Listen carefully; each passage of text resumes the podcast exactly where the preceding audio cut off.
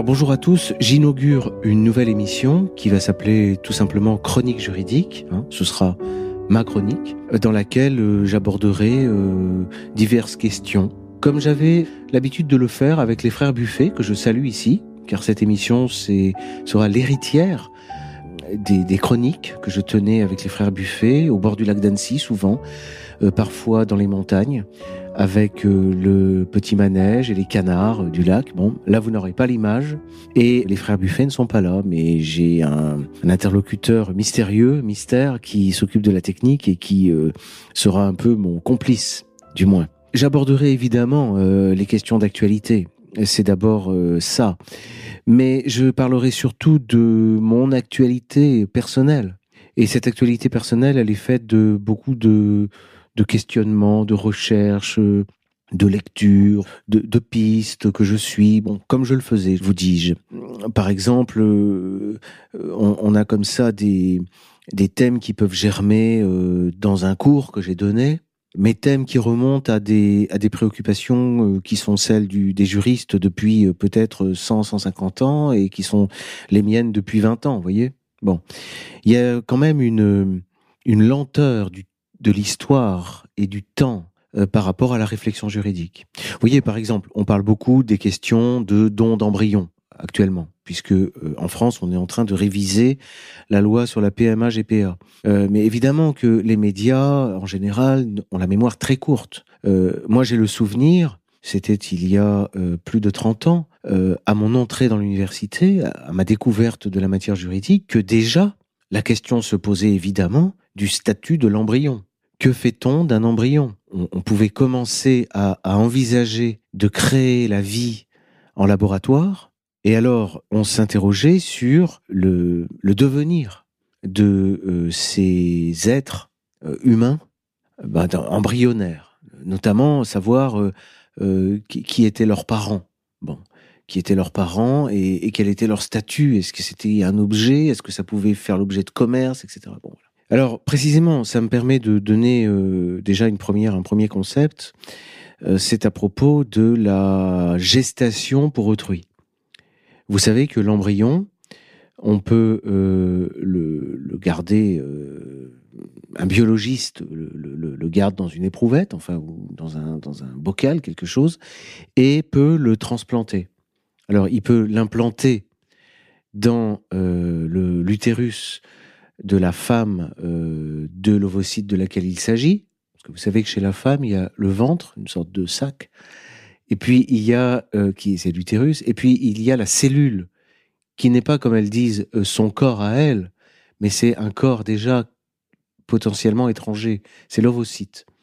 Et donc le spermatozoïde fécondant l'ovocyte, ça donne un embryon. L'ovocyte peut donc être prélevé, fécondé, et alors on peut l'implanter chez sa mère, en somme, ou bien l'implanter chez une autre femme, qui a donc le statut de, porteuse, mais qui n'est pas génétiquement, biologiquement, la mère de l'enfant, hein, puisque ce n'est pas son ovocyte. Bien. Alors, cette mère qui porte l'enfant, elle peut ensuite être soit la, la, mère juridique à l'état civil déclarée. Ça, ça pose pas de difficulté parce que le critère, le vieux critère, c'est celui de l'accouchement. L'enfant et euh, euh, appartient à, la femme qui l'a mis au monde. Enfin, appartient, je veux dire, elle est la mère de l'enfant dont elle accouche. Ça, c'est comme ça depuis toujours. Alors, d'où le problème des mères porteuses.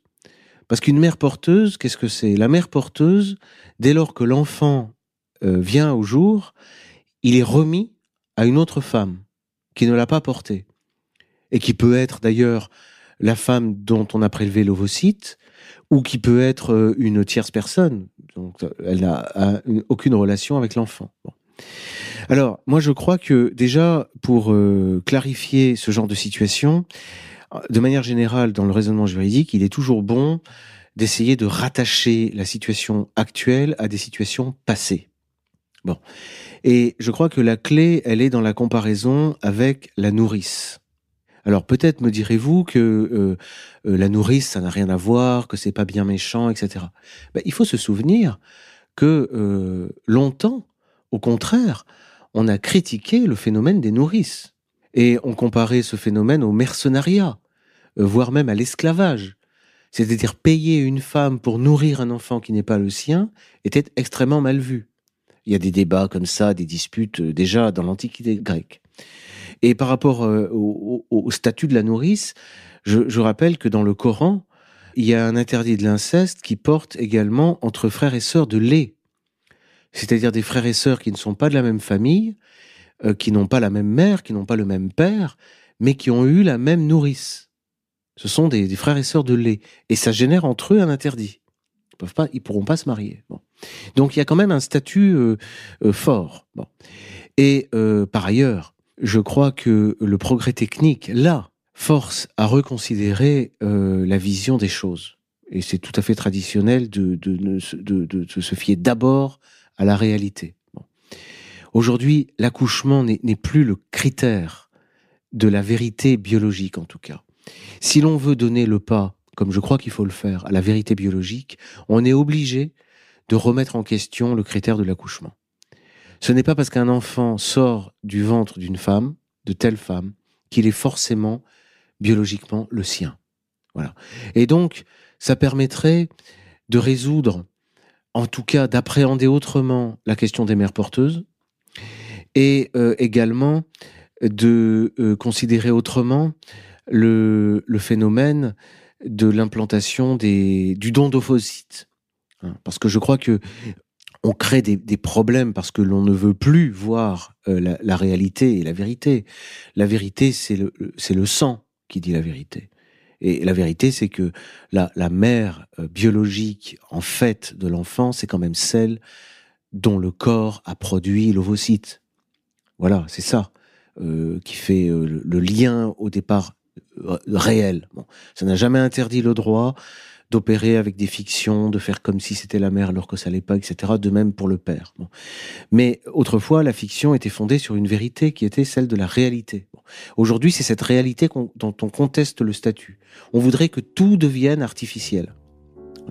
D'où des débats qui sont des, voies sans issue, dans lesquelles Personnellement, je ne m'engage pas. Je vous remercie de votre attention.